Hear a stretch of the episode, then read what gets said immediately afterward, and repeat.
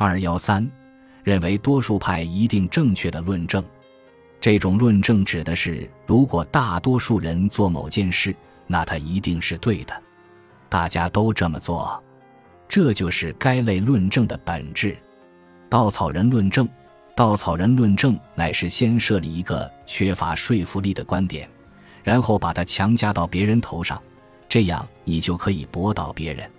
稻草人论证的一个特点是，他将其中一个突出的特征分离出来并加以强调。从而改变论证的主要方向，比如，两个学生就全球变暖问题进行争论。争论时，其中一个学生使用了稻草人论证法，指出在汽车出现很久之前，火山也一直产生着大量的排放物，因此汽车并不是问题，我们不用担心全球变暖。来自认知神经科学的支持，一方是大脑，另一方是推理和思维。对于这两者关系的科学研究，传统意义上属于神经学家的领域，只是到了最近，才有认知神经心理学家涉足其中。神经心理学家设计了一系列的诊断测验，这些测验可作为神经学评估的一部分予以实施。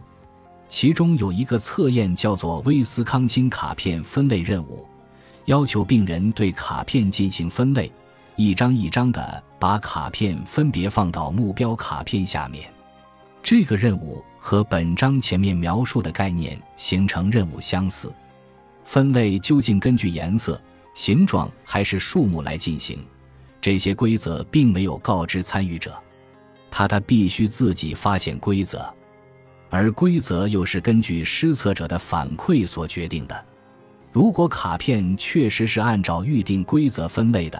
施策者就说正确，反之就说错误。在参与者学会根据某一规则分类后，游戏就发生了变化。在不告知参与者的情况下，开始使用另外一套规则。设计这测验的目的，首先是为了考察参与者能否发现概念形成的初始规则，其次是考察参与者能不能足够灵活地停止使用。已经得到强化的规则，并找出新规则，参与者能很好的完成该任务。比如大学生，不仅能学会初始规则，而且思维也具有足够的灵活性来转换，并学会第二套分类规则。但是，额叶受损的病人就不能很好的完成该任务。那些双侧额叶受损的病人问题最大，尤其是对改变了规则的任务。额叶受损病人会固执地按照旧规则进行分类，固执是额叶症候群的共同症状。这只是用该类推理研究对脑损伤疑似病人进行诊断的例子之一。大脑作为思维和推理的工具，这是先有意义的。但要说到究竟是大脑的哪些部位参与了思维过程，思维的神经心理学机制又是怎样的？这些问题就很难回答了。我们推理和思维的时候，大脑是怎样活动的？这是当今心理学中的一个基本课题，而这又触及到一个古老的哲学问题，那就是推理本质上是否以言语为其唯一形式。如果解决本章前面介绍的叉子和调羹的位置这个问题时，你依靠语言获得了结论，那么我们可以预期。这一过程主要涉及的是左半球，而右半球的活动则微乎其微。反之，如果你通过在结构性表征中构建模型而解决问题，也就是使用非言语的方法，在脑中想象各物品的位置，那么这一过程中左半球的活动微乎其微，主要涉及的则是右半球。神经心理学数据支持这个一般结论。也支持非言语推理是可行的这一理论。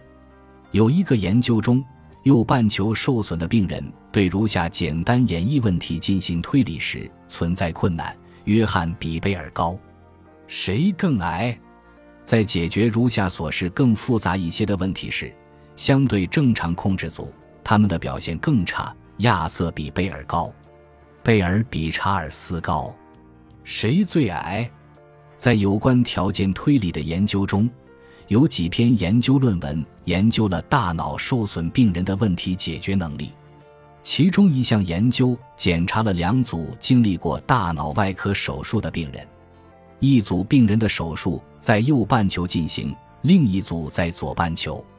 对包含虚假条件前提的推理任务，右半球受损病人的表现比左半球受损病人差。来看下面的条件前提：如果天下雨，街道会是干燥的。天下雨了，右半球受损的参与者往往会做出如下结论：街道会是潮湿的。这一结论。虽然在我们关于雨和潮湿的街道的总体认识图示中是正确的，但就以上给定的前提而言，还是无效的。因此，那些失去某些右半球功能的病人，似乎不能对基于价前提的逻辑问题推理出正确的答案。尽管推理的定位问题是今后的探索目标，而且关于推理所涉及的多处皮层区域。很有可能会取得极大的发现，但是这些研究也许避开了一个更为意味深长的问题，那就是思维过程到底是怎样完成的。